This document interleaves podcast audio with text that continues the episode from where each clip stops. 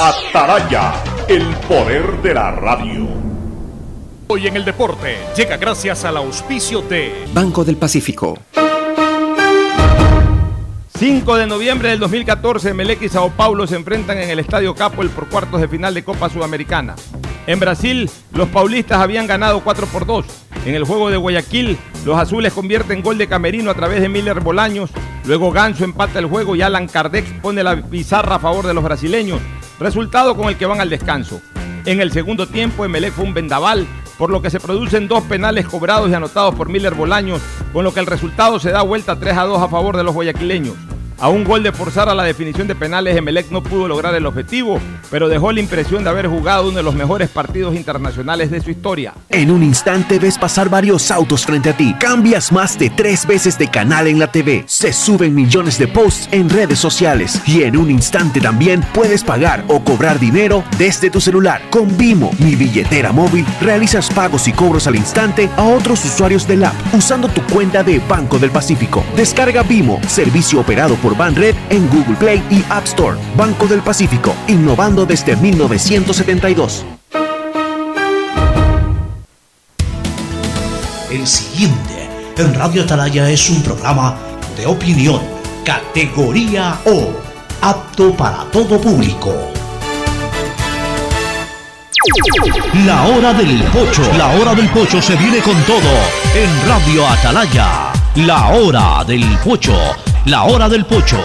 Alfonso el Pocho Car y su equipo traen para ustedes la opinión política, la opinión deportiva, más premios, sorpresas, regalos para sus oyentes. La hora del pocho, aquí en Radio Atalaya, cada día más líderes. Buenos días, este programa es auspiciado por... Aceites y lubricantes Gulf, el aceite de mayor tecnología en el mercado. Si quieres navegar más, los paquetes prepago claro de 1 a 6 dólares te dan el doble de gigas para duplicar tu diversión. Activa ahora tus paquetes prepago en tu punto claro favorito a nivel nacional. Por ti, más conectados. Universidad Católica Santiago de Guayaquil y su plan de educación a distancia formando siempre líderes. En Banco del Pacífico apoyamos a los que ahorran para salir adelante. 40 ecuatorianos serán premiados con 2 mil dólares por sus ahorros para que consigan lo que quieren. Si aún no tienes cuenta, ábrela a través de la APP Onboard BDP. Banco del Pacífico, el que ahorra lo consigue. Ban Ecuador con la nueva visión que permite contribuir al desarrollo del agricultor y ganadero con las botas puestas. Ban Ecuador con crédito según tu necesidad, con agilidad y compromiso permanente, sembrando futuro. Me cuido, yo me cuido para poder abrazarnos nuevamente y volver a compartir. Yo me cuido. Un aporte a la ciudadanía de Seguro Sucre, tu lugar seguro.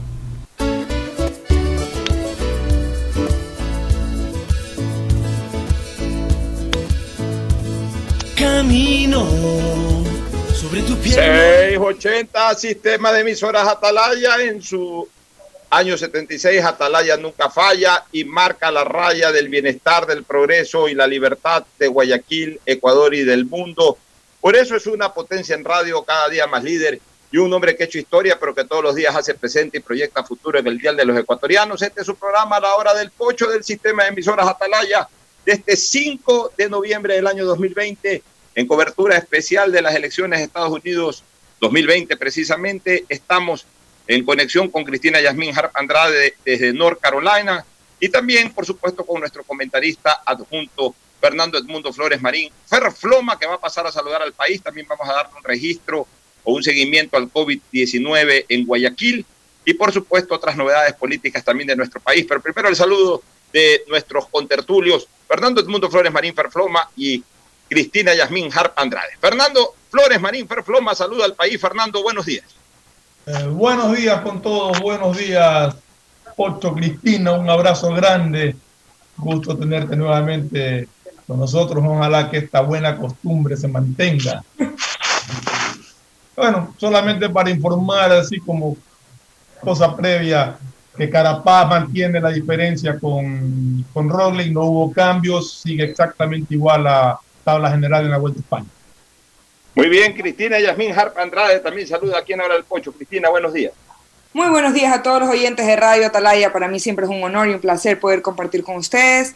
Y bueno, le mando un fuerte abrazo a mi queridísimo amigo Fernando, Fernando Ferfloma y Alfonso Javier. Y bueno, eh, lista para poder hablar más sobre lo que está pasando aquí en, Estados Unidos. Eh, la verdad que se está viviendo un momento de tensión, pero también de esperanza, también de nervios es una combinación de sentimientos. Eh, cada vez que uno, se, o sea, las dos veces que uno ha amanecido, no sabe si va a tener presidente o no, si seguimos con el mismo presidente o amanecemos con un nuevo presidente. Y bueno, yo creo que es como los niños se sienten cuando el día siguiente es Navidad, a rendir los regalos. Yo creo que estamos así todos. Bueno, explícanos un poquito cómo está el panorama, dándonos un poquito la estadística, cómo va la cosa.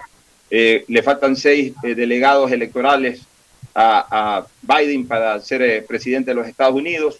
¿Qué estados están pendientes? Cuéntanos un poquito para luego entrar al comentario. Por supuesto. Bueno, ahorita estamos esperando los resultados de cinco estados, que son los estados de Georgia, de Nevada, de Carolina del Norte, de Pensilvania.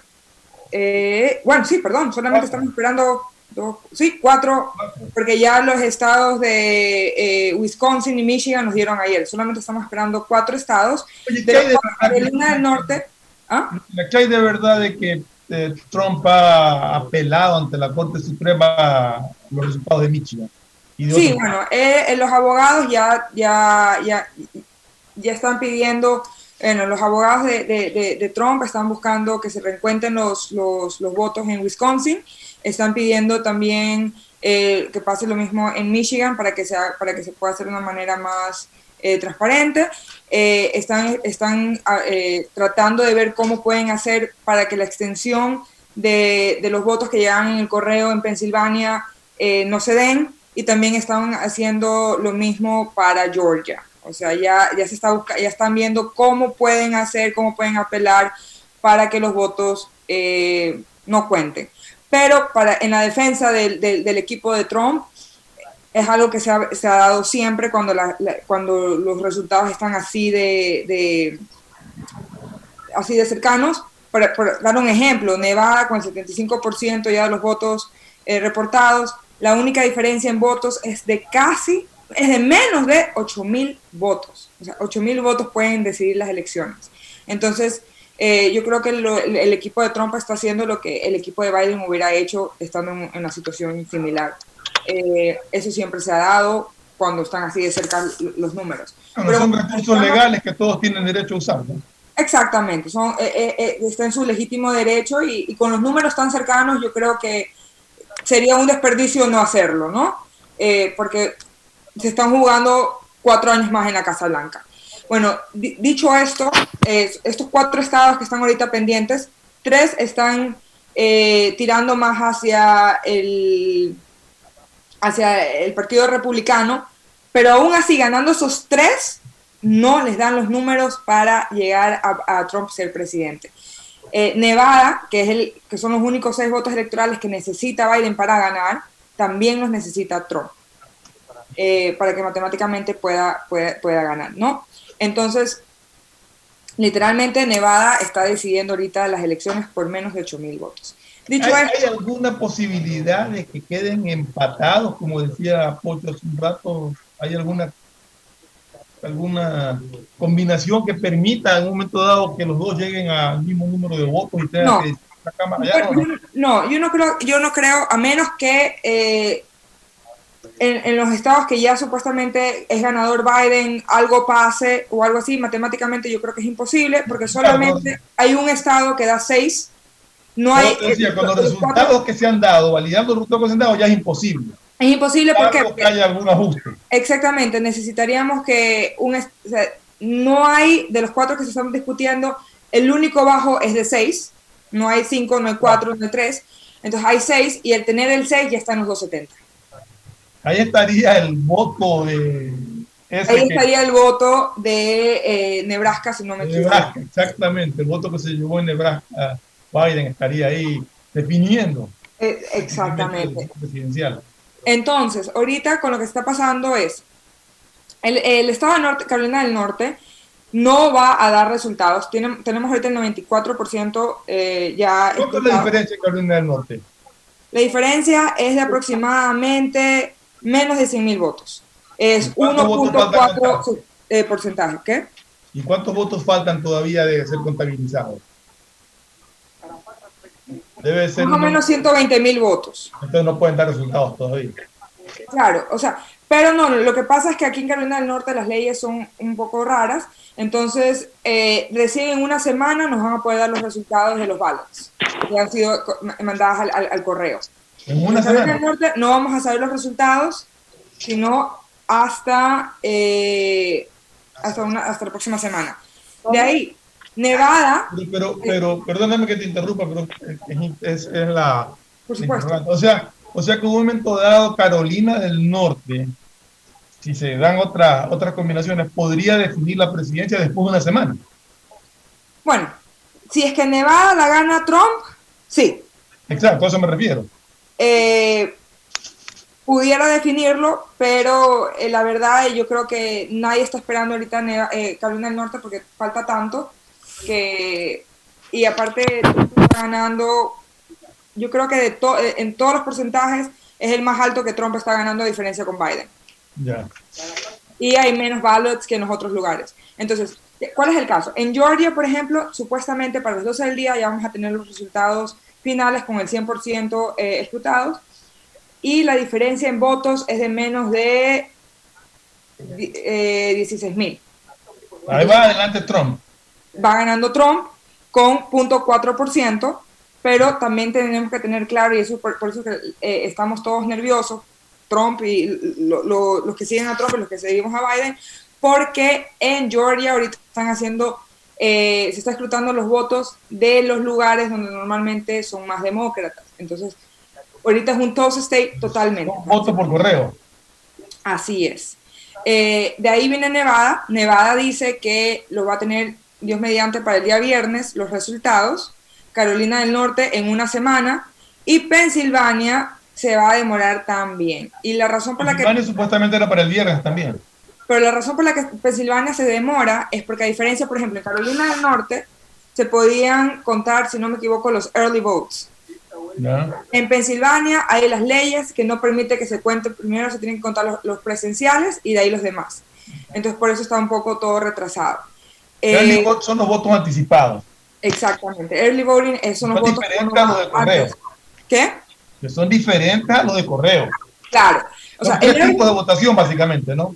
Mira, hay, hay, eh, tres tipos de votación en Estados Unidos. El early voting, que es que con un mes de anticipación o dos semanas de anticipación, dependiendo del estado, tú votas, eh, vas a las urnas de la misma manera y vas y votas y pones tu voto en una ánfora, en una, sí, en una ánfora. Es el voto anticipado. Tú vas antes de la fecha y vas y depositas tu voto. Exactamente. Ese es el primero. El segundo que tenemos es el, email- el mailing, que es que tú recibes en tu correo Ah, Pero perdón un ratito, una cosita para aclarar. El, el- el voto anticipado no se cuenta hasta el día de las elecciones. dependiendo del estado. Puedes ejercer el derecho a votar, pero no se lo contabiliza. Dependiendo del estado. Ah, dependiendo del estado. Sí, aquí la cosa en Estados Unidos es que de verdad, aquí yo creo que las votaciones eh, son más difíciles de entender que los impuestos, la verdad, porque cada ley, cada estado tiene su propia ley y lo hace de la manera que lo, lo cree conveniente. En otros países normalmente tenemos un sistema federal, digamos, o estatal, gubernamental, que define todas las reglas del juego. Pues aquí no, aquí es por estado. Hay estados, por ejemplo, el estado de, eh, eh, donde, de Oregon, en, eh, solamente se puede votar por correo en los últimos años. Entonces, eh, Todo por correo. solo por correo. Entonces, hay tantas leyes tan diferentes que de verdad, de verdad es una ciencia en sí cómo son- funcionan las elecciones en este país. Pero ahí está claro una voto cosa. anticipado, ahí tiene el voto por correo. Ya, entonces el voto por correo, ¿cómo funciona? Tú recibes la papeleta en un sobre, tú la llenas, o sea, circula, pones La el recibes en, tu domicilio, te la envían a tu domicilio. te la envían a tu domicilio. ¿Ya? Y una vez que tú la envías, eh, llega por el correo, o sea, por el correo llega a, digamos, como quien dice, al CNE de Pero- cada estado. No, tú, la te cosa, tienes que, tú te tienes que inscribir, registrar para efecto de que te hagan llegar la... exactamente. Y la cosa es que con el voto eh, por correo necesitas tener un testigo que vea que tú has votado para que no se dé supuestamente el fraude, ¿no?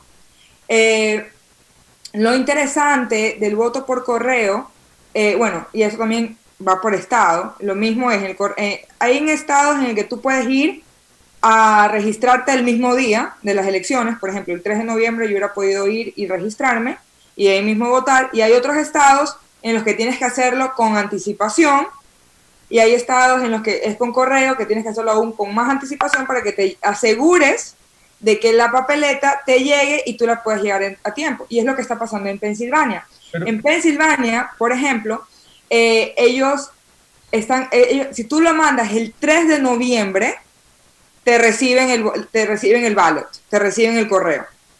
Si tú recién envías el 3, eso quiere decir que van a haber muchos votos que van a ser enviados el 3 de noviembre y hasta que lleguen a, la casa central, digamos, donde cuentan los votos, pueden ser una, dos, tres semanas. Depende, depende del correo. Y, de, también bueno, con la pandemia pues, se demora todo, ¿no? Bueno, vamos, vamos a comentar un poquito ya sobre lo que se está dando. En primer lugar, definitivamente ese sistema electoral en, el, en Estados Unidos yo creo que eh, eh, eh, por, dar incluso exceso de comodidad y, amplias libertades y sobre todo una amplia confianza en el electorado termina siendo caótico. Yo creo que este tema de, los, de, la votación por correo va a tener que ser revisada, porque además se desproporcionó en cuanto a su uso. Normalmente era un porcentaje de la población, pero ahora yo diría que por lo menos la mitad de los electores usaron o manejaron la opción del correo. Oye, Pocho, pero aquí hay una cosa que, que, quería preguntarle a los dos que están allá. El, para efectos de, de, la votación, que no es obligatoria, pero para poder votar tú tienes que estar registrado. no, puedes, no es que te puedes ir a presentar aquí votos, sino que tienes que estar registrado para votar. Dependiendo, dependiendo del estado, te puedes registrar ese mismo día.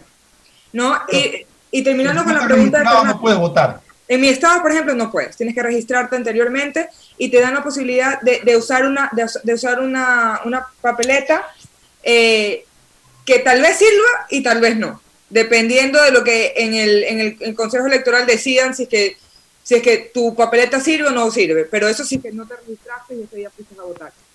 Ah. lo, que, lo que usted me estaba diciendo, eh, Fernando, esa es la segunda forma de votar por correo. Y la tercera, bueno, pues es la presencial, que es la que uno va el día 3 de noviembre a votar. Y durante la presencial hay dos tipos de, formas de votar. La que tú vas y te presentas, digamos como cuando uno va a votar en el Ecuador, o la que tú vas por el carro y te llevan el voto. Pero eso normalmente solamente para personas con discapacidad. Bueno, Vamos a, vamos a comentar algunas cosas. Ya, ya hemos conocido detalles de cómo se vota en los Estados Unidos y todo, pero vamos a lo actual. Lo actual es que eh, el, vicepresidente Biden tiene 264 delegados electorales y el presidente Trump tiene 214, es decir, hay una diferencia exacta de 50. El, máximo, no el máximo, digamos, el, el, punto para ganar, porque de ahí se puede superar eso, pero el punto para ganar son 270. Esto quiere decir de que Biden está apenas a seis delegados electorales de ser presidente de los Estados Unidos, mientras que Trump necesita de 46. Y ya son pocos los estados. Ahora, claro, en, otras palabras, Biden necesita ganar uno de los estados pendientes. Un, estado más. Ayer, con el triunfo en Michigan quedó a las puertas. En razón de eso, hay estados que se están peleando. Por ejemplo, Pensilvania ha bajado considerablemente la distancia que originalmente sacó Trump. Trump estaba arriba como con cuatro y pico por ciento en Pensilvania y ahora está a menos de uno por ciento y se siguen contando y apenas se han recibido el 33 o 35 por ciento de los votos, eh, digamos, de, los votos generales, sumados ya los físicos más los que llegan por correo y tienen que seguir votando votos que se hicieron físicamente y sobre todo gran cantidad de votos por correo, como explicaba hace un rato Cristina. La diferencia no garantiza para nada todavía el resultado a favor de Trump. Ganando Pensilvania, ya en ese momento, pero en cambio pasa lo que ha dicho Cristina, Pensilvania vamos a conocer resultados la próxima semana. Entonces con Pensilvania no se puede contar, Pensilvania puede ser la que al final determine quién es el presidente, si es que eh, no gana en cualquier momento ya un estado Biden y ya a lo mejor no se va a necesitar, lo decía ayer Fabricio Juez, a lo mejor ni siquiera se va a necesitar eh, conocer la votación de Pensilvania, sino simplemente para la estadística. En donde se puede definir las cosas el día de hoy es en Nevada, en Las Vegas, Nevada, en Las Vegas y en todos estos sectores que constituyen eh, este estado de Nevada, que está al sur o oeste de los Estados Unidos. Ahí puede eh, haber definiciones en las próximas horas y hasta el momento va ganando Biden, pero también hay que decir de que ha disminuido un poco la brecha. Por lo tanto, se está contando voto a voto y habría que conocer el resultado. Pero entiendo que si gana eh, Nevada, Biden quedaría a muy poco, quedaría a un par de delegados si es que no llega ya a los 270. no, ya llega. No llega a los 270. Si gana, llega. Nevada, ¿cuántos delegados tiene? Tiene seis, o siete. Seis. O sea, completo exacto. O sea, ganando Nevada, ya en ese momento habemos presidente de los Estados Unidos. Pero, aquí, aquí quiero hacer una pregunta. Eh, ¿Quién es el que proclama al presidente electo en Estados Unidos? Porque se, que, se viene esta etapa de, de, apelaciones a la Corte de Suprema. Ah, eso sí. Que va a haber, o sea, eso definitivamente va a haber. Entonces, ¿en qué momento ya o cuánto tiempo tienen para decidir eso y proclamar un presidente? Bueno, es que eh, van a ver las, las, las, impugnaciones y la Corte tendrá que ir resolviendo impugnación por impugnación. O sea, eso de ahí ya hasta que se eh, evacúe la última impugnación posible. Mira, y eso... el caso de Florida, el caso de Florida tomó casi 38 días hasta que se, se lo, se lo escogió, bueno, se lo informó como presidente a Bush. Eso fue el año 2000, a inicios de, de, siglo, hace 20 años. Lo que te quiero decir, Fernando, es que eh, ya ahí viene el olfato político. La tendencia es que Biden sea presidente de los Estados Unidos. Y eso lo reafirma de alguna manera la posición de la campaña Bush, que ya está hablando de impugnaciones y fraudes y todo ese tipo de cosas. O sea, ya Bush en este, eh, eh, perdón, Trump, la campaña Trump. la campaña Trump ya está usando el discurso perdedor, el del fraude, el de las impugnaciones. Ese es el discurso perdedor, ese es el discurso de, de, un candidato que no quiere reconocer la victoria del rival y que todavía se aferra a la posibilidad de pelearla hasta el último, aunque sea a través de impugnaciones. Lo cual va a ser muy difícil que pase, porque de todas maneras, con todas estas cosas que se han dado, o, esto que realmente no es nada simpático, estos retrasos que se vienen dando por el voto del correo, lo que sea, aquí no hay, y, eso sí eh, podemos estar seguros, aquí no hay pues la manipulación de, los órganos electorales como lamentablemente hay en el Ecuador. Entonces, tema fraude no va a haber, ni ha existido ni existirá. Simplemente es el pataleo de abogados eh, que, que, en este momento quiere aplicar Trump, que ya tiene sus horas contadas realmente en la Casa Blanca. Ahora, lo, lo, decía en el paso y quiero reafirmarlo en la hora del pocho, para que quede constancia también de que se dice en la hora del pocho. Eh, Fernando y Cristina, lo comentábamos ya hace algunos minutos atrás en el paso, como dije. Eh, el triunfo de, de, de, Biden se debe en buena parte por el anti-Trump. Eh, Trump terminó siendo su principal adversario. El adversario número uno de Trump no fue el Partido Demócrata, ni fue tampoco Joe, Joe Biden.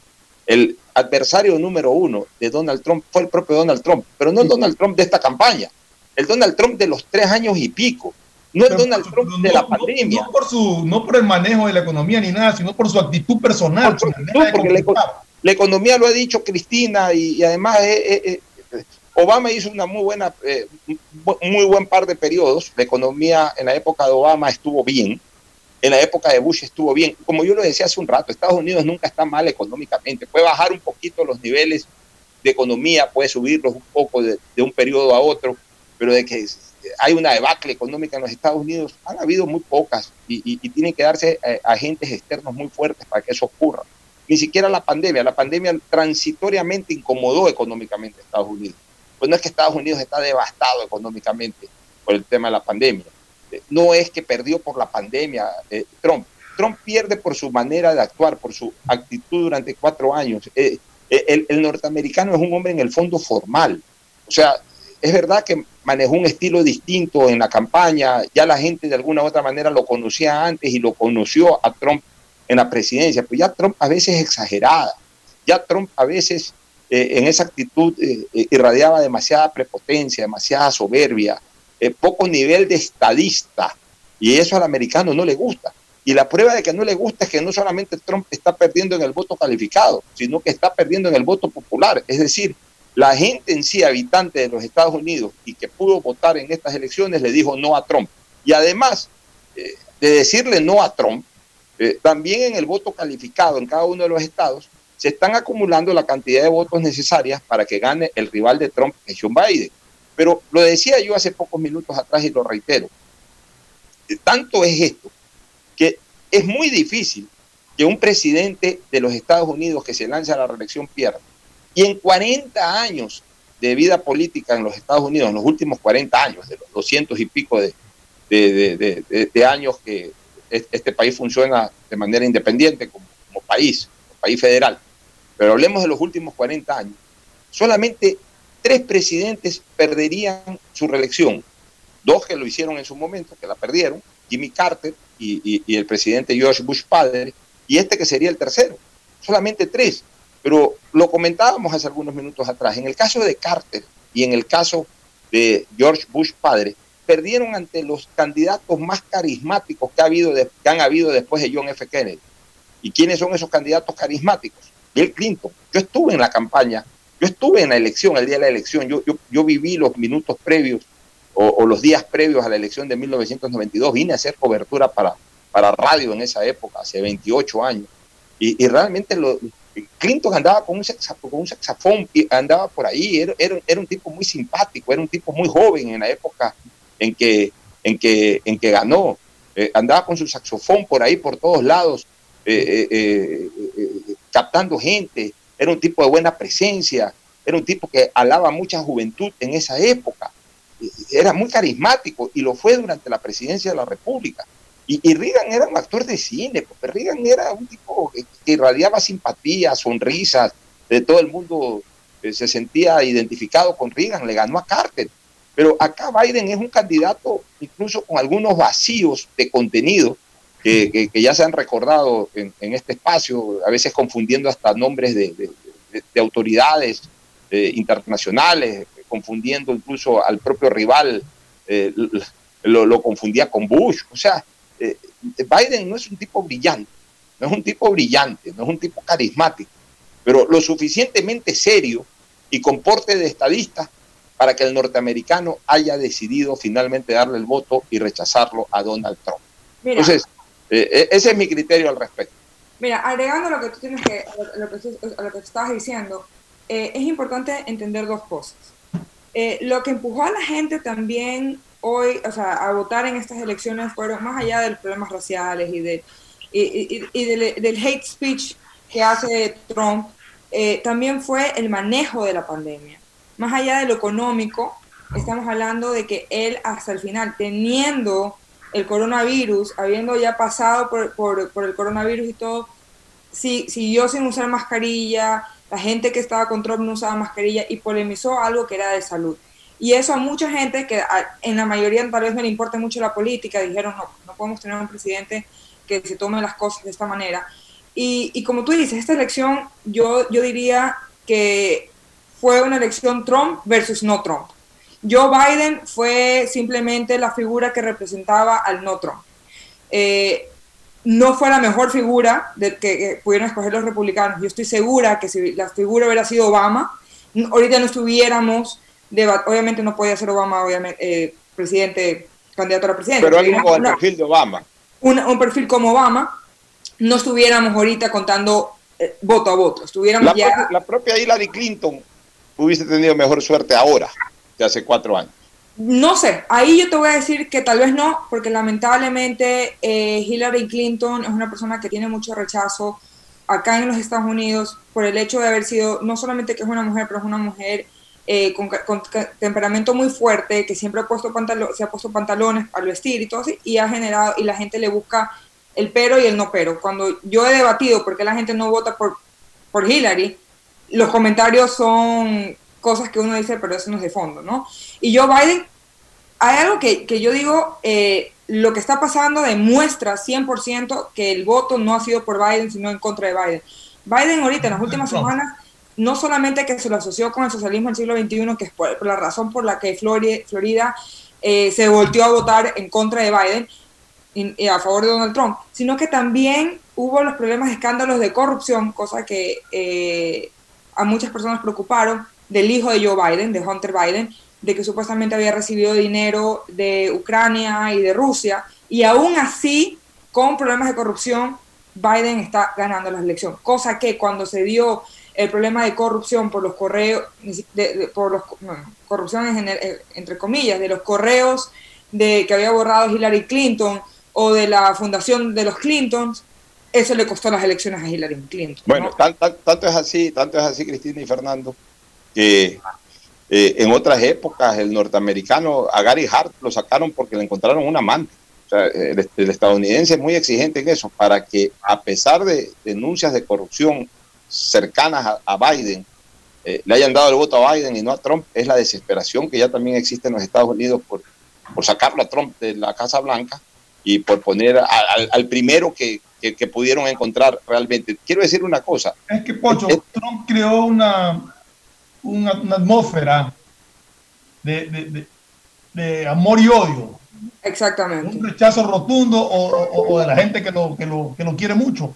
Y lamentablemente, pues más son los que lo rechazan que los que lo quieren. Ahora, les quiero decir una cosa, ¿no? Este, Estados Unidos tiene que revisar también su, su situación política de cara a, las próximas elecciones, a después de cuatro años. Eh, no ha renovado sus cuadros eh, eh, políticos a ese nivel, al nivel presidencial. Es, bueno el culantro, pero no para tanto, dice un dicho popular ecuatoriano. Y hay otro que, es muy usado, que ni tanto que queme al santo, ni poco que no lo alumbre. ¿Por qué hago estas dos referencias? Porque ustedes me han escuchado en, en los distintos programas insistir en el tema de la carrera política y de que la presidencia de la República tiene que ser el último gran objetivo de una carrera política. O sea que hay que ser para ser candidato a la presidencia hay que tener una trayectoria presidencial. Pues el presidencial se forma por su trayectoria, no por el hecho de poderse inscribir como candidato a la presidencia de la República. Y acá en Estados Unidos así debe de ser y así es. En el caso de Biden fue vicepresidente de los Estados Unidos ocho años. En el caso de Trump, empresario, no hizo mayor actividad política previa, pero bueno, ahora se lanzó siendo el presidente de los Estados Unidos. Pero yo te, digo, algo, pero yo te digo algo, en las primarias de, de, los demócratas sí hubieron, a ver, no para jóvenes, de 30 y pico, 40 años, pero sí había eh, caras nuevas, eh, por lo menos a nivel nacional, caras reconocidas en los estados donde se ya, pero, pero al final no, pero al final no, el voto no, Ya, pero por eso te digo, entonces Estados Unidos tiene que revisar eso, porque no puede ser que los dos candidatos sean personas arriba de los 75 años. Trump está cumpliendo 75, 76 años y Biden tiene 78, 79 años. O sea, son personas que están más cerca del cementerio que de la Casa Blanca. es la primera vez que dos políticos que pasan de los 70 años eh, llegan a una... Eh, eh, eso te demuestra de que, de que tienen que tener más impulso, o sea, tanto hablan de, del millennial, de que el joven decide, y fíjate tú aquí en los Estados Unidos, el joven al final se sometió de alguna u otra manera al, tradicionalismo político. Yo diría que el joven se sometió, yo diría que el joven votó por el tradicionalismo porque hay, hay elecciones internas, hay primarias, que allá sí son serias, y en esas primarias han elegido dos candidatos, bueno, el uno, era el presidente en ejercicio, básicamente, pero el otro era un candidato que ya se acercaba a los 78 años, 79 años. A, dos, dinosaurios. Oye, a dos dinosaurios en el colegio de abogados. en el colegio, son, malos también estos abogados, en el colegio de abogados a esa categoría le ponen camino al cielo. se sienta más arriba, ya, eh, como la Supermaster es un poco más baja y ya no tienen nombre para la más alta, le ponen camino al cielo. Pero, pero, mira, oye, un detallito. Estaba viendo. Un detallito importante antes de cerrar eh, y antes de escuchar tu comentario final también, Fernando, y el de Cristina. En el estado de Cristina, en Carolina del Norte, eh, fue elegido como senador, me parece, o a una de las cámaras, el, más joven de todos, eh, que ya rompió el récord de 25 años, pero con una característica particular. Este, este muchacho perdió su movilidad hace siete años en un accidente y tuvo un detalle muy interesante que causó eh, mucho impacto y, aquel video se, se, convirtió verdaderamente pues, en viral, como le llaman ahora. Este chico en un momento determinado del discurso, apoyado en un andador, se levantó se levantó, un chico que anda en silla de ruedas, como decir Nick Moreno, pues mucho más joven, y que de repente en, en, video de campaña coja un andador y se ponga de pie. Obviamente se denota el esfuerzo en la imagen, denota el esfuerzo, pues se pone de pie y manda su discurso de pie. Y, ese video gustó mucho y, este chico arrasó y, es, se ha convertido en el político más joven eh, en llegar a, este tipo de cargos. Apenas tiene 25 años, o sea, este muchacho prácticamente es millennial 100%. O sea, no de nacimiento, porque nació eh, a mediados de la última década de los 90. Tiene 25 años, pero a partir de los 6 años, este, en que ya las personas tienen uso de razón, ya entró al, nuevo, al millennial, ¿no? Por eso es considerado eh, en este momento candidato millennial, que ha triunfado claramente en el estado de Carolina del Norte. ¿Tú querías decir algo final ya, Fernando? Sí, quería que, que nos centramos mucho en la, en la temática de la presidencia en Estados Unidos, pero también se eligieron Cámara de Representantes y también van los demócratas adelante. Creo que, si no me equivoco, tienen 199 eh, ya representantes y 188 alcanzan los republicanos hasta el momento. No sé si hay alguna novedad al respecto, Cristina. No, eh, todavía estamos esperando los resultados. Solamente quería dar dos cositas, do- eh, dos comentarios últimos, tres comentarios últimos. El primero era de que justamente, eh, eh, recopilando lo que Alfonso había dicho sobre la, la infidelidad, de hecho a un, a un candidato aquí le costó el puesto porque justamente él estaba trabajando, eh, estaba haciendo unas cosas con el Estado y eh, tuvo un, affair, tuvo un amante y se hizo público y perdió, eso perdió las elecciones por 2%. Por 2%. Aquí el americano es muy serio, especialmente cuando involucra la política. Entonces lo que decía Al- Alfonso eh, es muy cierto. Aquí en Estados Unidos esperamos de, de nuestros políticos que sean gente seria y cualquier desliz, así sea lo personal, pues eh, lo tomamos en cuenta al momento de votar. Eso es lo primero. Lo segundo, era algo, una característica muy interesante, que el estado de, Nevada representa en- de su forma, en, una- en- su forma lo que se está viviendo en Estados Unidos. Las dos ciudades de Nevada con más población, que son Reno y Las Vegas, que están al norte y al sur del estado, son, son ciudades que hoy están cubiertas en azul, porque pues son las per- donde están ganando los demócratas. Y todo el resto del estado, si esto lo pueden ver en Google cuando ponen elecciones 2020 y se le señalan el estado de Nevada, está en rojo. Y la gente dice, pero porque eso, cuando uno ve el mapa de las elecciones, ve que todo está rojo y hay poquitos estados azules, ¿no? Pero lo que la gente a veces no entiende, y eso me, me explicó mi, mi esposo, porque yo al principio no lo entendía muy bien, era de que la mayoría de la población vive en esos lugares donde está de azul. Eso es un dato interesante y por eso es que no se hace el voto popular, sino se da el voto eh, del, cole- de- el- el- el- del Y, colegio y- sobre todo porque, y sobre todo porque hay mucho latino. En, en, en Nevada hay muchos mexicanos, en Las Vegas, en, la otra ciudad que tú señalaste. este, Bueno, pero no, hay mucho no, latino. pero el, voto latino el voto latino es el que le termina cobrando factura a, a Donald Trump. Aunque ahora en Miami, los latinos, pues ya, ya los latinos se han hecho gringos los latinos. Entonces aquí ya gringos, el cubano- no, aquí venezolano ya le molesta que vengan más venezolanos. No, no, no, es el temor, del siglo XXI. Exactamente. A Biden lo han acusado de eso. Y hay Acuérdate un que- video, hay un video de, de Maduro y, llamándolo camarada Biden. O sea, esas cosas influyen en un votante latino. Hasta en eso es bruto Maduro. ¿no? Exactamente, o sea, en la Florida eh, pierde Biden justamente por eso, porque se lo ha asociado con el, con el socialismo y es mucha gente que ha huido del socialismo. Estamos hablando de que la mayoría de la parte del sur de la Florida son venezolanos y son cubanos, eh, que eso, ese régimen nefasto pues lo- los, ha, los ha obligado a salir de su tierra. Entonces ellos obviamente cualquier cosa que les huele a socialismo, así sea de lejos, pues votan al contrario. Y Donald Trump en eso ha sido muy claro de que él, eh, él- él ha, sido, ha tomado medidas muy duras contra Cuba, contra Venezuela, cuando Obama en su tiempo pues eh, suavizó las cosas con Cuba y con Venezuela para ser, para ser justa, pues Venezuela no se lo consideraba una dictadura como se lo considera el día de hoy, ¿no? Entonces, por eso ahí. Eh, y respecto a lo, a, lo que, a lo que tú estás diciendo del, del, señor que ahorita, bueno, pues ya es representante de Carolina del Norte, él no es millennial, él, él es generación Z, que es la generación más arriba de los millennials. Los millennials terminan los que nacidos en 1994. Mucha gente a veces confunde a los millennials y cualquier cosa que hacen la gente más joven que, que- que- O sea- uno, nos echan la culpa, nos echan el O sea, este es posterior a los millennials. Es generación aún más, más Ahora más- estas más generaciones son como, ahora estas generaciones son como los celulares. Pero es generación Z. generación Z. Se Esa es la ya- última generación. Ya después ya vendrá, no sé, pues, porque inventarán un alfabeto generacional No, ahí. a ver, las generaciones en general eh, son así, ¿no? Eh, Está bien. Bueno, hay Cris, genera- hay está bien. Cada, cada X cantidad de tiempo hay una diferente generación. Bueno, despídete, Cris, porque nos vamos a la pausa y ya retornamos con temas nacionales. Bueno, pues muchísimas gracias, un placer poder compartir con ustedes. Cualquier pregunta, ya saben, Me pueden buscar en Twitter en Jazz Hard. Y un besote a mi querido Fernando, Alfonso Hart, que mañana ya creo que está aquí en, en Carolina del Norte. Un besito a todos, saludos, hasta luego. Bueno, nos vamos a la pausa, retornamos con COVID-19 en Ecuador y también con otras novedades políticas. Ya volvemos. El siguiente es un espacio publicitario apto para todo público. La nueva visión de Ban Ecuador permite contribuir al desarrollo del agricultor y ganadero con las botas puestas. Visitando cada sector del país en las 24 provincias y en tiempo de pandemia con más intensidad todavía. Ban Ecuador con crédito según tu necesidad, con agilidad y compromiso permanente.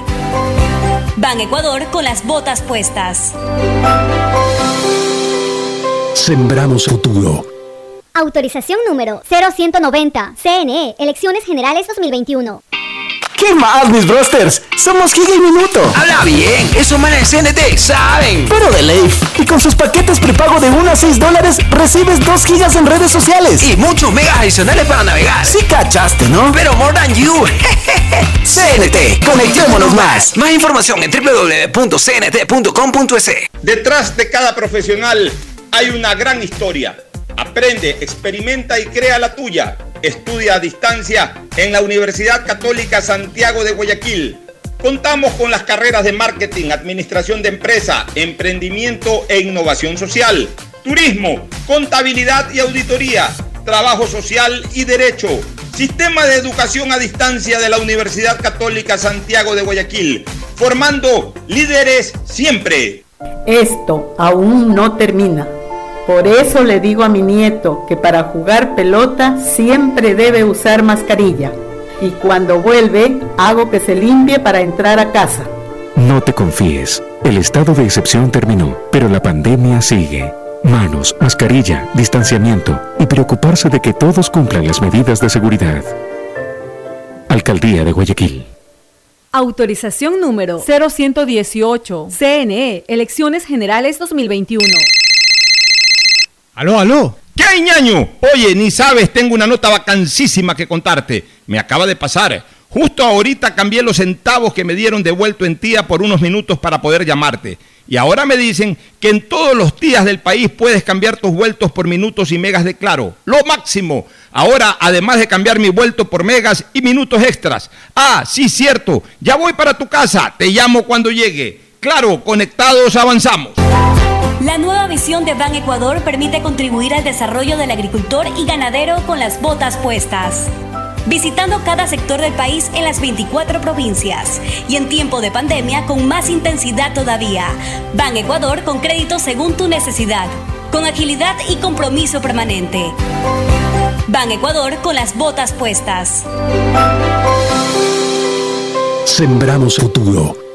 Autorización número 0190. CNE, Elecciones Generales 2021. Si quieres estudiar, tener flexibilidad horaria y escoger tu futuro, en la Universidad Católica Santiago de Guayaquil trabajamos por el progreso en la educación, ofreciendo cada día la mejor calidad. Estamos a un clic de distancia.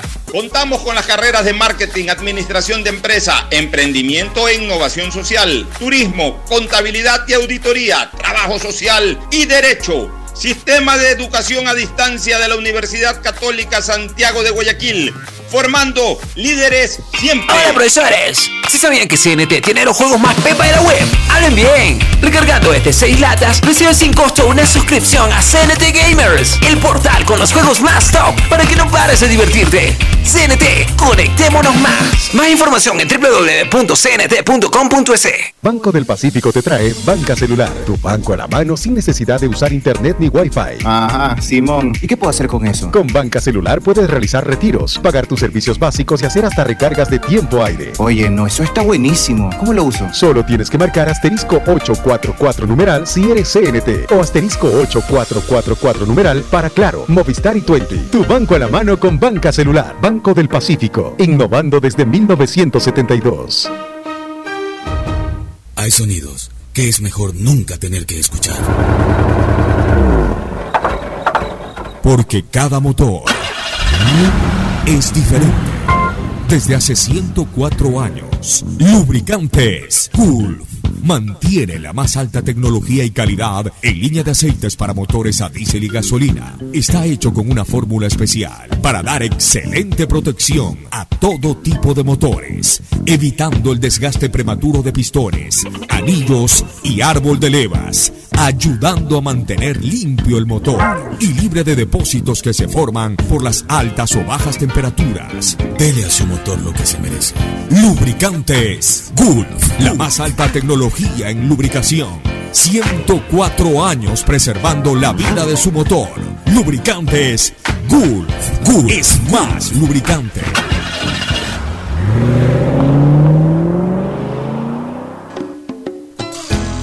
Fin del espacio publicitario. Usted está escuchando un programa de opinión, categoría O, apto para todo público.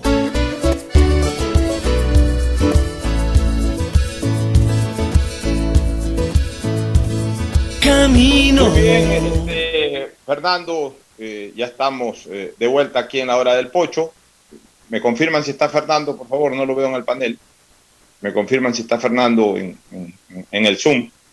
Aquí está Bueno. el pocho. Ya, perfecto, ya, es que que tenía, tenía el sello de la radio, pero no, no, no te veía. Este, Sí, bueno, a veces pasa que se pierde la imagen. Sí. Claro, Guayaquil ha tomado nuevas decisiones que me parecen acertadas. Eh, nosotros no somos alarmistas y hemos venido más bien, eh, de alguna u otra manera, oponiéndonos a una serie de, de comentarios y de informaciones falsas que se han venido dando. Pero sí hay una realidad de que sí se ha incrementado un poco eh, el- la velocidad del contagio, es decir, no bajo ningún concepto similar a lo de la pandemia, tampoco la mortalidad está en- en- en ese nivel, pero ya sea porque la gente anda un poco más liberal y desacata un poco más la norma, ya, ya se aburrió, quizás la gente equivocadamente ya se aburrió de mantener distanciamiento, mascarillas. Yo sé que la tendencia natural de los seres humanos es volver a vivir como siempre se ha vivido. Y eso hace de que a ratos con excesos de confianza pensemos que esto ya está superado o ya no hace daño o ya no nos lleva a un hospital o nos lleva a una clínica y nos descuidamos.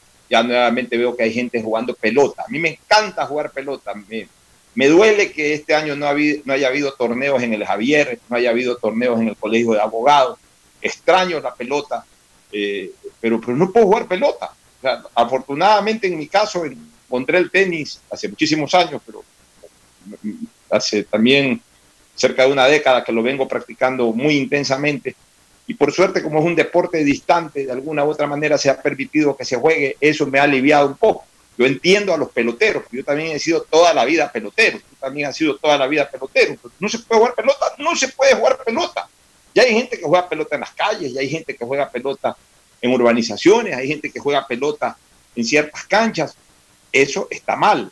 Y e- eso ha originado, los feriados, etcétera, ha originado de que haya crecido el, el nivel de contagio o la, intensidad o la aceleración del contagio haya aumentado en Guayaquil. Entonces hacen bien las autoridades, bueno, para eso existe el COE, eh, para eso existe el COE local, en este caso también el COE nacional, para eso existen, para ir monitoreando y para en la medida en que en el monitoreo eh, se, se determine de que hay que dar unos cuantos pasos atrás, pues bueno, si, si lo deciden las autoridades hay que cumplirlo.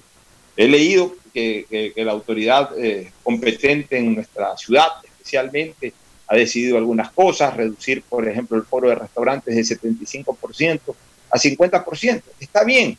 Y está bien por una cosa sustancial, Fernando, porque ni siquiera eso ya se respetaba. Yo, yo durante varias ocasiones he entrado a restaurantes en Guayaquil en donde está ocupado el 100% de las mesas. El Pocho, en San Borondón también han tomado las medidas y, y han anunciado que serán sancionados enérgicamente todos aquellos que no la cumplan.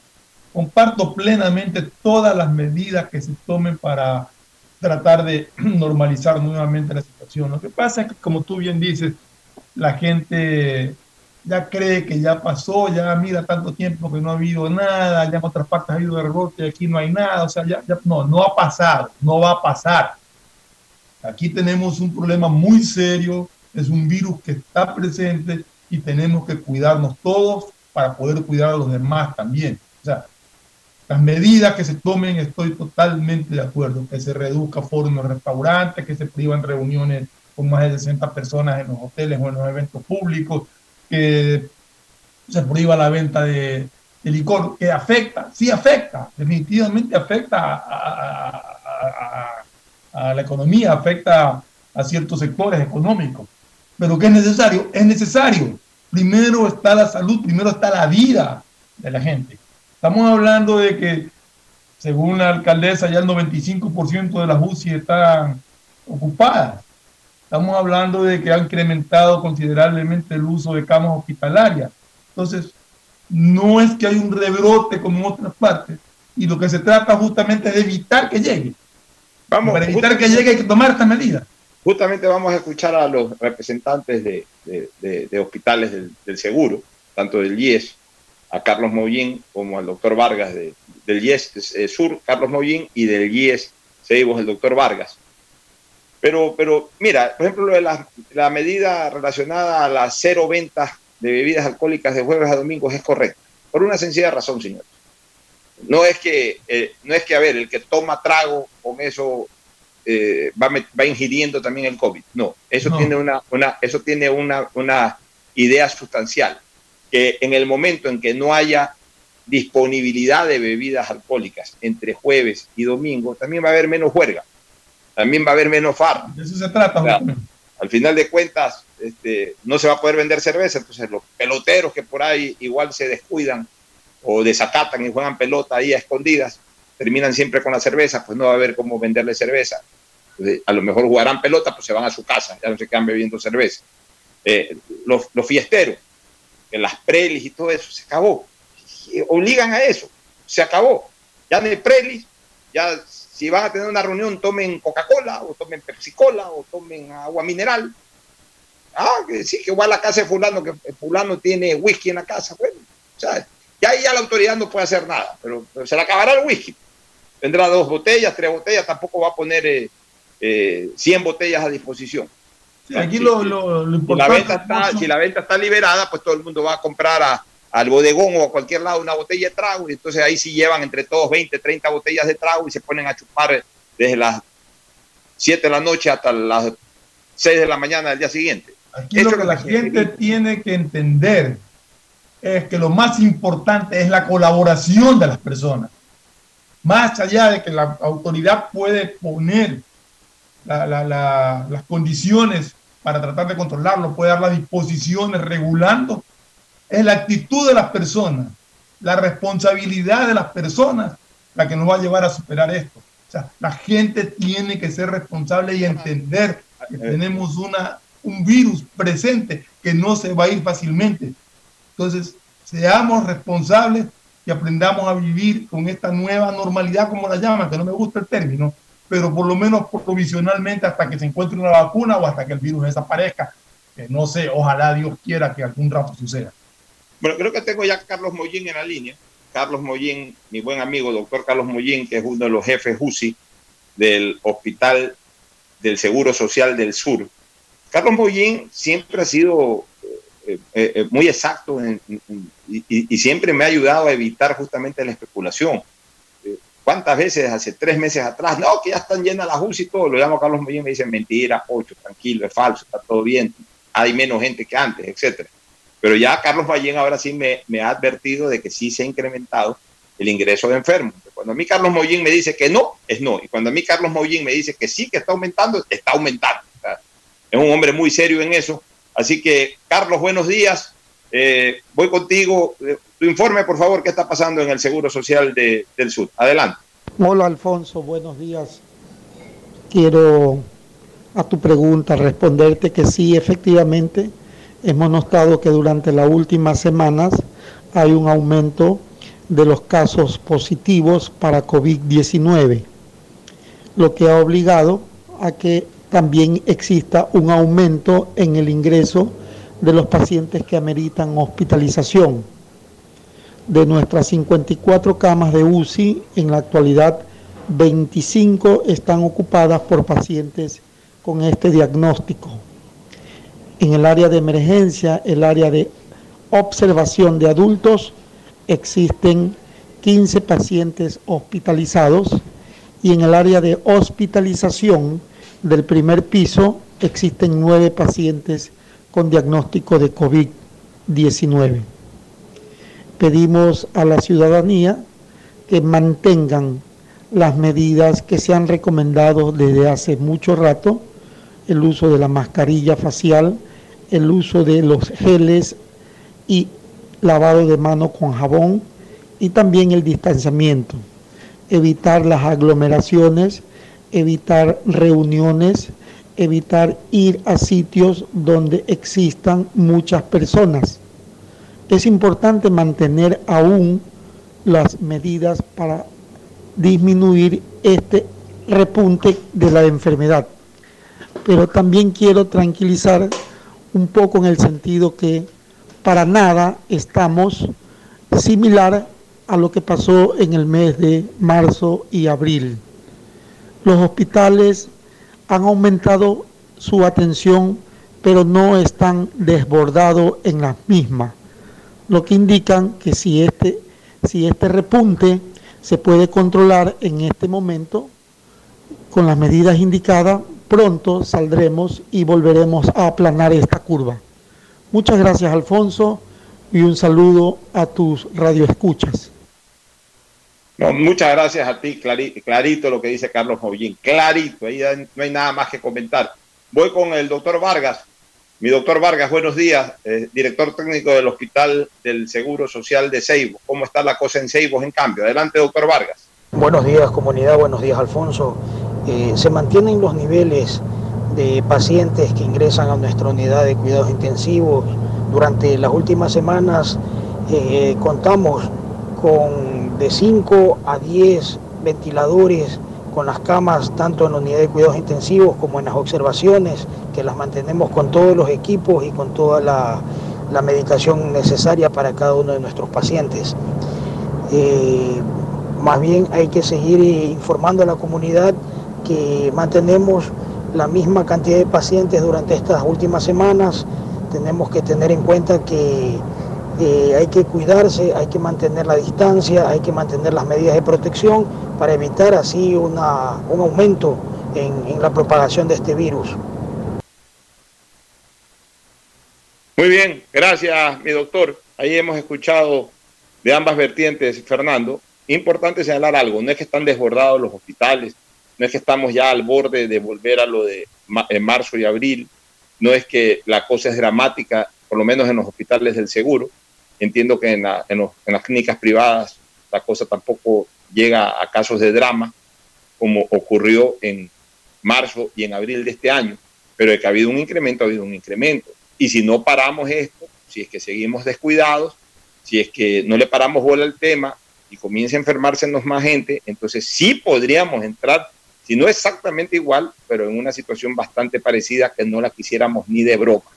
Así como hemos dicho en otras ocasiones, Fernando, que, no comamos cuentos, ahora tenemos versiones oficiales en que, si repito, no es que están saturados ni que la cosa es dramática en los hospitales, pero, pero tampoco es tan buena como hasta hace tres semanas atrás o hace un mes atrás.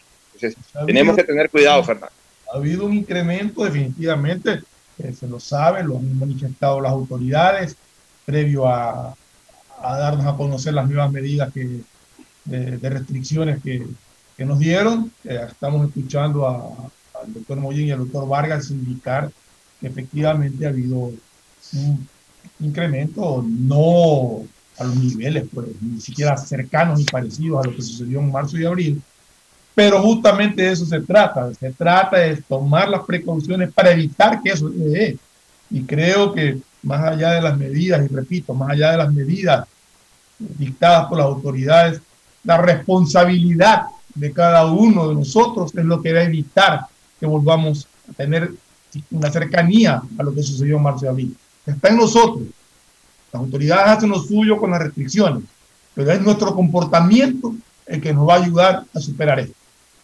Una cosa final ya en la política, Fernando, debe estarse votando en este momento en la Comisión de Fiscalización sobre el informe que, ha, que recomienda la Comisión en el sentido de llamar a juicio político, que pase al Pleno el tema del juicio político a la ministra Romo. Así que vamos a ver si es que no hay resultados, en cualquier momento lo habrán. Si es que finalmente el tema pasa al Pleno y de esa manera se viabiliza el juicio político a la ministra. Mi feeling, mi olfato político, ya la ministra en este momento no representa nada, no es cuota de negociación. Uno. Dos, de un gobierno caído. Tres, una persona que genera mucha hambre eh, en el sentido de que todo el mundo se la quiere comer, eh, del cargo hablo, genera mucha hambre, es, es apetitosa para bajársela del cargo la ministra Romo. Cuarto, la propia Asamblea quiere dar sus últimos manotazos de ahogado para ver si es que levanta un poco su imagen. O sea, el perfil y todos los caminos conducen no a Roma, sino conducen a Roma, conducen al juicio político de la señora ministra. Así que dudo muchísimo que la ministra llegue a la Navidad en ese cargo. Aquí yo hago una, una sola observación, Pocho, de lo que he podido empapar. ¿Hasta qué punto los interpelantes han podido, han podido demostrar que las acusaciones que ellos han hecho son ciertas? Porque la, la respuesta de la ministra Romo desmontando las acusaciones no ha tenido pues una, una reacción contundente de parte de los interpelantes. Sí quisiera, quisiera ver si, si efectivamente hay las pruebas, porque aquí esto no es cuestión de que me gusta o no me gusta, de que me cae bien o que me cae mal la ministra. Es simplemente de que se le interpela por tal motivo, se le acusa de tal cosa y hay que demostrar esas acusaciones, más allá de las simpatías o antipatías que pueda generar. Pero, al, final de cuentas, al, final de cuentas, eh, al final de cuentas, acuérdate que esto es político y que sí, va a ir, es que lamentablemente estamos con eso. Se va a ir por esa lo mismo. Y, y, vuelvo a repetir, la ministra tiene mil y un razones para ser enjuiciada, precisamente por los incidentes de octubre, de octubre pasado, no debería de serlo. Pero esa es nuestra asamblea. Hace lo que no Exacto. tiene que hacer. Y Hay no motivos hace, para hacerlo, pero no lo ha usado. Y no hace lo que tiene que hacer. Nos vamos a la pausa, ya está Mauricio Zambrano Izquierdo para el segmento deportivo. Volvemos. Auspician este programa. Aceites y lubricantes Gulf, el aceite de mayor tecnología en el mercado. Acaricia el motor de tu vehículo para que funcione como un verdadero Fórmula 1 con aceites y lubricantes Gulf. ¿Quieres estudiar, tener flexibilidad horaria y escoger tu futuro? En la Universidad Católica Santiago de Guayaquil trabajamos para el progreso en educación, ofreciendo cada día la mejor calidad y para ello estamos a un clic de distancia. Escoge la carrera de tu vocación. Puede ser marketing, administración de empresas, emprendimiento e innovación social, turismo, contabilidad y auditoría, trabajo social y también derecho. Consulta en nuestra página web mayor información y esquemas de admisión. Universidad Católica Santiago de Guayaquil, formando siempre líderes. En Banco del Pacífico apoyamos a todos aquellos que ahorran para salir adelante. Por eso tú puedes ser uno de los 40 ecuatorianos que premiaremos con dos mil dólares para que consigas lo que tanto quieres. Además, participa por 150 tarjetas de regalo, incrementando en tu cuenta 100 dólares en octubre, noviembre y diciembre. Descarga mi ahorro cuenta Programa tu ahorro y empieza a participar. En Banco del Pacífico, el que ahorra lo consigue. Si quieres navegar más, los paquetes prepago Claro de 1 a 6 dólares te dan el doble de gigas para duplicar tu diversión. Porque en Claro sí puedes disfrutar del doble de videos, posteos y memes a más velocidad. Y además te damos gigas gratis para hablar o videollamar sin parar por WhatsApp y Facebook Messenger desde donde tú estés. Activa ahora tus paquetes prepago en tu punto claro favorito a nivel nacional. Por ti, más conectados. Más información y condiciones en claro.com.es. La nueva visión de Ban Ecuador permite contribuir al desarrollo del agricultor y ganadero con las botas puestas visitando cada sector del país en las 24 provincias y en tiempo de pandemia con más intensidad todavía. Ban Ecuador con crédito según tu necesidad, con agilidad y compromiso permanente.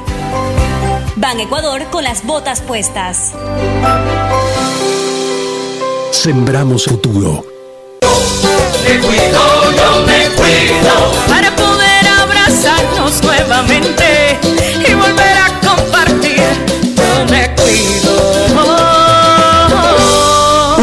A la ciudadanía de Seguro Sucre, tu lugar seguro. Estamos en la hora del pocho. Hoy en el deporte llega gracias al auspicio de Banco del Pacífico. 5 de noviembre del 2014, Melec y Sao Paulo se enfrentan en el Estadio Capo el por cuartos de final de Copa Sudamericana. En Brasil, los paulistas habían ganado 4 por 2. En el juego de Guayaquil, los azules convierten gol de Camerino a través de Miller Bolaños. Luego Ganso empata el juego y Alan Kardec pone la pizarra a favor de los brasileños. Resultado con el que van al descanso. En el segundo tiempo, Emelec fue un vendaval, por lo que se producen dos penales cobrados y anotados por Miller Bolaños, con lo que el resultado se da vuelta 3 a 2 a favor de los guayaquileños. A un gol de forzar a la definición de penales, Emelec no pudo lograr el objetivo, pero dejó la impresión de haber jugado uno de los mejores partidos internacionales de su historia. En un instante ves pasar varios autos frente a ti. Cambias más de tres veces de canal en la TV. Se suben millones de posts en redes sociales. Y en un instante también puedes pagar o cobrar dinero desde tu celular. Con Vimo, mi billetera móvil, realizas pagos y cobros al instante a otros usuarios del app usando tu cuenta de Banco del Pacífico. Descarga Vimo, servicio operado por Banred en Google Play y App Store. Banco del Pacífico, innovando desde 1972. En la hora del pocho presentamos Deportes, Deportes. Muy bien, muy bien. Ya estamos con Mauricio Zambrano Izquierdo y junto a Fernando Flores Marín Ferfloma. MLE juega hoy, Mauricio, Copa Sudamericana. Mira, en, hoy en el deporte estábamos recordando hace seis años, Emelec se mandó ese partidazo también, creo que de la misma Copa Sudamericana contra el equipo del Sao Paulo, lo recuerdo claramente, debe haber sido, ya lo va a recordar también Fernando Flores, una de las mayores exhibiciones futbolísticas que pudo brindar Emelec en competencias internacionales. Recuerdo que fue un partidazo, una noche de sueño realmente, en sueño, realmente una noche soñada de, Miller Bolaños que hizo hat-trick y, y, además el Emelec en, su mejor época, ¿no? Yo siempre sostuve que ese Emelec del 2014, bien reforzadito, ese Emelec del 2000, con un solo defensa, o sea, no, no, es que necesitaba más, con un solo defensa de jerarquía, y ese Emelec peleaba hasta Copa Libertadores de América, porque tenía un equipazo. Y esa eliminación con el Sao Paulo, si bien es cierto que quedó eliminado porque no alcanzó el 4 a 2, necesitaba dos goles de diferencia, pero fue un partido realmente espectacular. La gente del MLE salió aclamando a su equipo. Bueno, hoy hace seis años y, y vuelve a la Copa Sudamericana. Eh, hoy jueves, Mauricio, ¿no? Sí, ¿qué tal? ¿Cómo están? Buen día con, to con todos.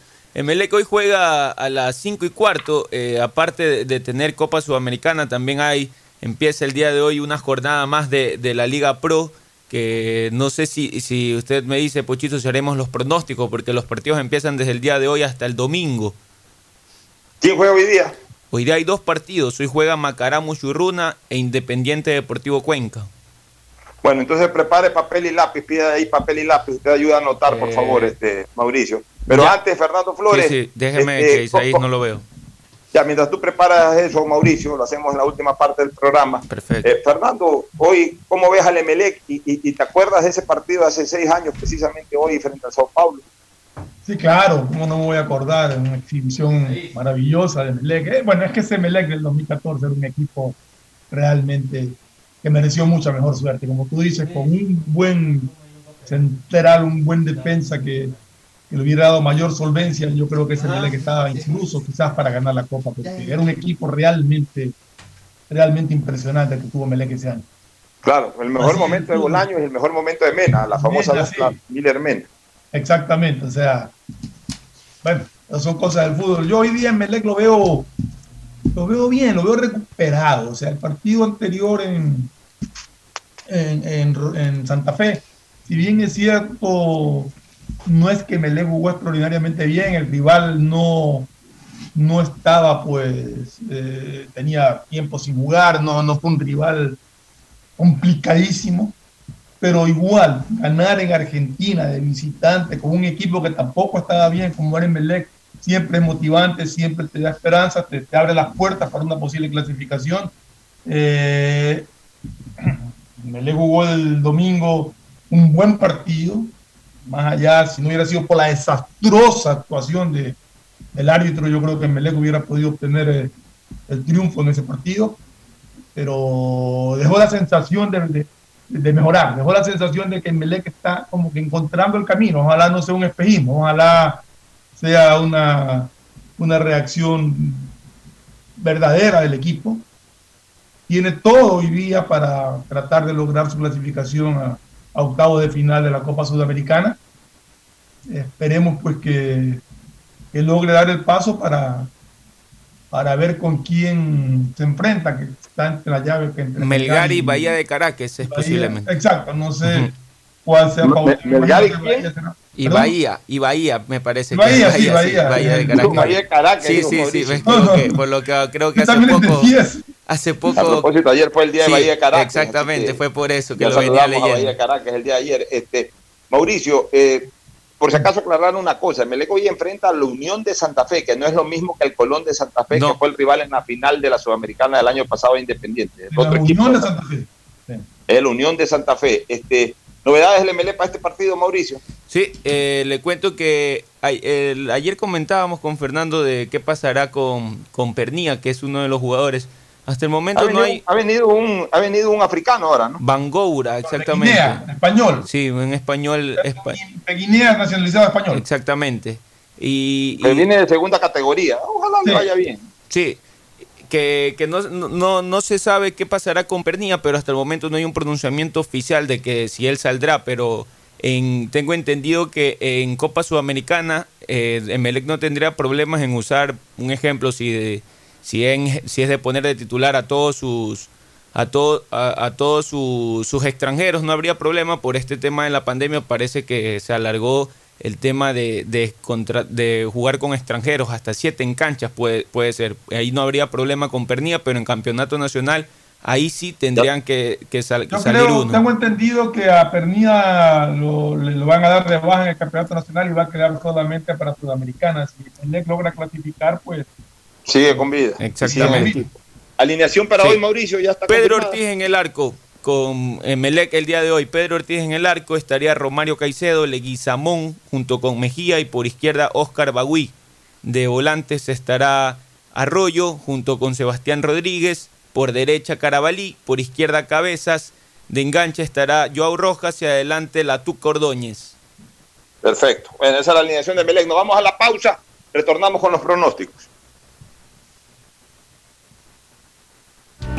El siguiente es un espacio publicitario apto para todo público.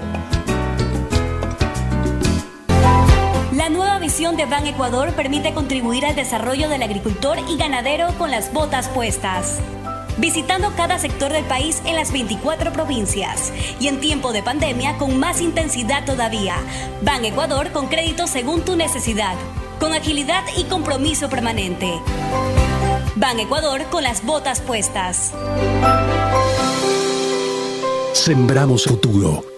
Autorización número 0190. CNE, Elecciones Generales 2021. ¿Qué más, mis brosters? Somos Giga y Minuto. Habla bien, esos manes de CNT saben. Pero de Leif. Y con sus paquetes prepago de 1 a 6 dólares, recibes 2 gigas en redes sociales. Y muchos megas adicionales para navegar. Sí cachaste, ¿no? Pero more than you. CNT, conectémonos más. Más información en www.cnt.com.es. Esto aún no termina. Por eso le digo a mi nieto que para jugar pelota siempre debe usar mascarilla. Y cuando vuelve, hago que se limpie para entrar a casa. No te confíes. El estado de excepción terminó, pero la pandemia sigue. Manos, mascarilla, distanciamiento y preocuparse de que todos cumplan las medidas de seguridad. Alcaldía de Guayaquil. Autorización número 0118. CNE, Elecciones Generales 2021.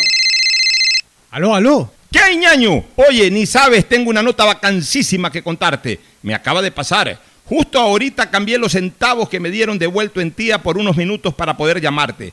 Y ahora me dicen que en todos los días del país puedes cambiar tus vueltos por minutos y megas de claro. Lo máximo. Ahora, además de cambiar mi vuelto por megas y minutos extras. Ah, sí, cierto. Ya voy para tu casa. Te llamo cuando llegue. Claro, conectados avanzamos. Si quieres estudiar, tener flexibilidad horaria y escoger tu futuro, en la Universidad Católica Santiago de Guayaquil trabajamos por el progreso en la educación, ofreciendo cada día la mejor calidad. Estamos a un clic de distancia.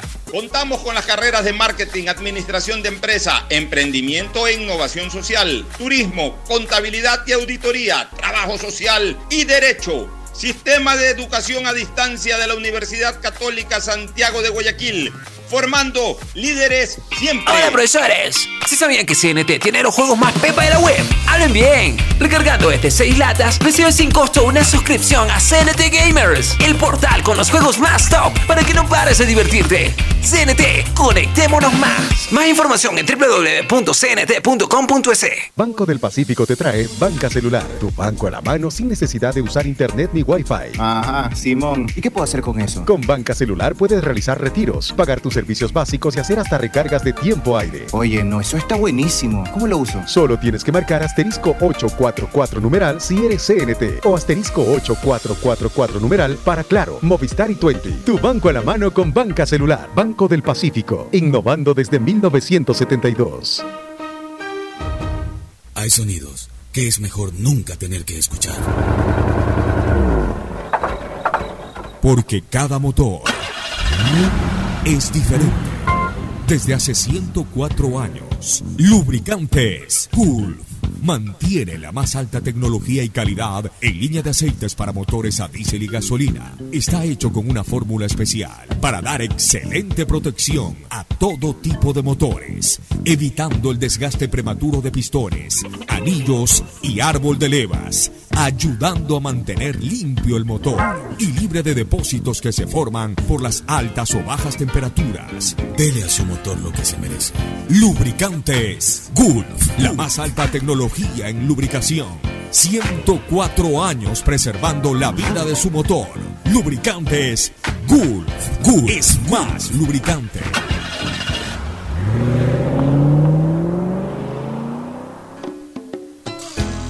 Fin del espacio publicitario. Usted está escuchando un programa de opinión, categoría O, apto para todo público.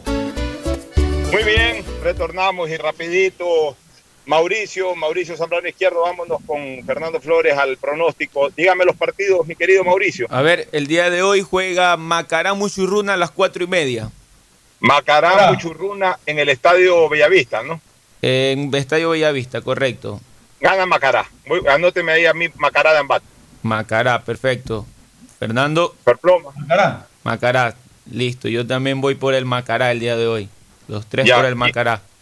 ¿Quién- el quién más siguiente hoy? partido es Independiente del Valle versus el Cuenca, Deportivo Cuenca. ¿En dónde? ¿En, en, en San Golquí? Exactamente. Sí. Yo, Yo- juego- yo yo voy voy por por Independiente. Sí, Voy también. por me- Independiente. Sí. Fernando. Perploma. También, independiente. También. Los tres por Usted, Independiente. Sí, también dije que iba por Independiente. ¿Mañana quién juega? Mañana ¿Barcelona juega. mañana? Eh, sí, también juega Barcelona. Mañana juega el Nacional versus Delfín a las 2 de la tarde. En Quito. Eh, correcto. Gana el Delfín, acuérdese. Listo. Tú, empate este. Yo voy por el Nacional entonces. Los tres resultados ahí. ¿Quién más juega mañana? El día de mañana juega Liga de Quito versus Orense a las 4 y media.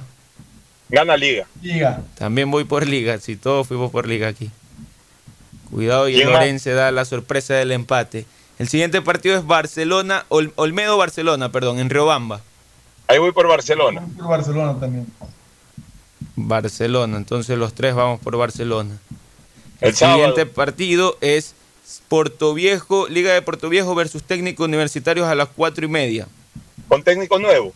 Vamos a Liga. Aún no se lo ha oficializado a, a Zuleta, pero ya él confesó que sí están en acercamientos. Voy con Liga yo. Con Liga de Portoviejo. Fernando también dijo Liga. Yo voy por el técnico entonces. Ah, caray. Bueno, ¿quién más juega el técnico sábado? universitario. El sábado también juega Guayaquil City frente a Laucas, que a propósito se incorpora Fernando Gaibor con un permiso provisional de FIFA para que pueda jugar Gaibor. Ah, qué interesante.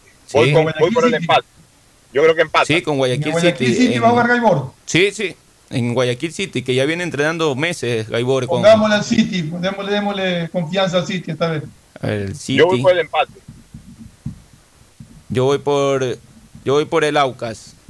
Ese Fernando, ese Mauricio nos está llevando la contraria. ¿Quién más juega? Y cierra.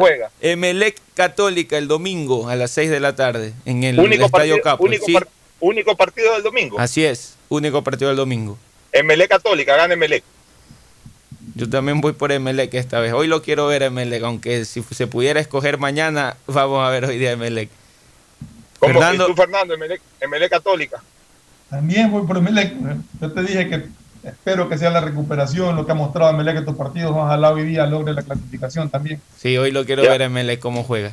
Estamos. ¿Algún partido el lunes? No, de aquí ya se jugaría otra fecha, pero ya sería para el día ya martes. eliminatorias, ¿no? Ya se cierra. Sí, sí, se Así cierra, es. pero me parece que igualmente se seguiría jugando en Liga Pro. Bueno, perfecto. Vámonos a una última recomendación comercial. Auspician este programa. Aceites y lubricantes Gulf, el aceite de mayor tecnología en el mercado. Acaricia el motor de tu vehículo para que funcione como un verdadero Fórmula 1 con aceites y lubricantes Gulf. ¿Quieres estudiar, tener flexibilidad horaria y escoger tu futuro? En la Universidad Católica Santiago de Guayaquil trabajamos para el progreso en educación, ofreciendo cada día la mejor calidad y para ello estamos a un clic de distancia. Escoge la carrera de tu vocación. Puede ser marketing, administración de empresas, emprendimiento e innovación social, turismo, contabilidad y auditoría, trabajo social y también derecho. Consulta en nuestra página web mayor información y esquemas de admisión. Universidad Católica Santiago de Guayaquil, formando siempre líderes. En Banco del Pacífico apoyamos a todos aquellos que ahorran para salir adelante. Por eso tú puedes ser uno de los 40 ecuatorianos que premiaremos con 2 mil dólares para que consigas lo que tanto quieres. Además participa por 150 tarjetas de regalo, incrementando en tu cuenta 100 dólares en octubre, noviembre y diciembre. Descarga mi ahorro cuenta. Programa tu ahorro y empieza a participar. En Banco del Pacífico, el que ahorra lo consigue. Si quieres navegar más, los paquetes prepago Claro de 1 a 6 dólares te dan el doble de gigas para duplicar tu diversión. Porque en Claro sí puedes disfrutar del doble de videos, posteos y memes a más velocidad. Y además te damos gigas gratis para hablar o videollamar sin parar por WhatsApp y Facebook Messenger desde donde tú estés. Activa ahora tus paquetes prepago en tu punto claro favorito a nivel nacional. Por ti, más conectados. Más información y condiciones en claro.com.es. La nueva visión de Ban Ecuador permite contribuir al desarrollo del agricultor y ganadero con las botas puestas. Visitando cada sector del país en las 24 provincias y en tiempo de pandemia con más intensidad todavía. Ban Ecuador con crédito según tu necesidad, con agilidad y compromiso permanente. Ban Ecuador con las botas puestas. Sembramos futuro. Me cuido, yo me cuido para poder abrazarnos nuevamente y volver a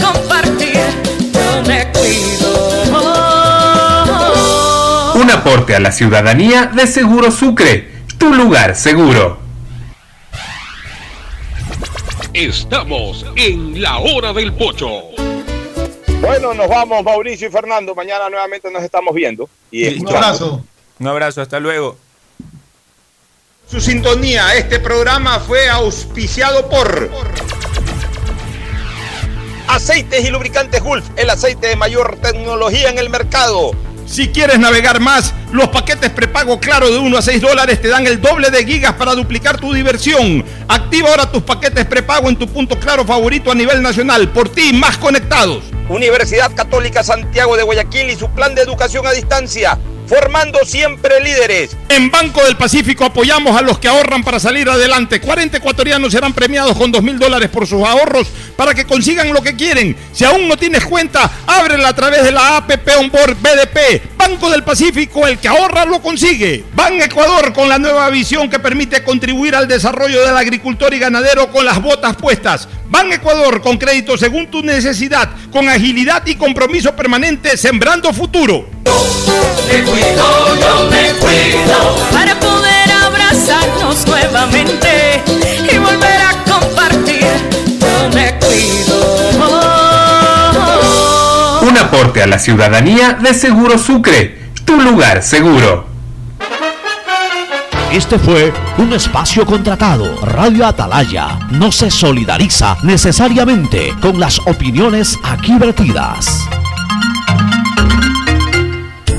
Atalaya, noticias, deportes y opinión. Hoy en el deporte llega gracias al auspicio de Banco del Pacífico. 5 de noviembre del 2014, Melec y Sao Paulo se enfrentan en el Estadio Capo el por cuartos de final de Copa Sudamericana. En Brasil, los paulistas habían ganado 4 por 2. En el juego de Guayaquil, los azules convierten gol de Camerino a través de Miller Bolaños. Luego Ganso empata el juego y Alan Kardec pone la pizarra a favor de los brasileños. Resultado con el que van al descanso. En el segundo tiempo, Emelec fue un vendaval, por lo que se producen dos penales cobrados y anotados por Miller Bolaños, con lo que el resultado se da vuelta 3 a 2 a favor de los guayaquileños. A un gol de forzar a la definición de penales, Emelec no pudo lograr el objetivo, pero dejó la impresión de haber jugado uno de los mejores partidos internacionales de su historia. En un instante ves pasar varios autos frente a ti. Cambias más de tres veces de canal en la TV. Se suben millones de posts en redes sociales. Y en un instante también puedes pagar o cobrar dinero desde tu celular. Con Vimo, mi billetera móvil, realizas pagos y cobros al instante a otros usuarios del app usando tu cuenta de Banco del Pacífico. Descarga Vimo, servicio operado por Banred en Google Play y App Store. Banco del Pacífico, innovando desde 1972. El siguiente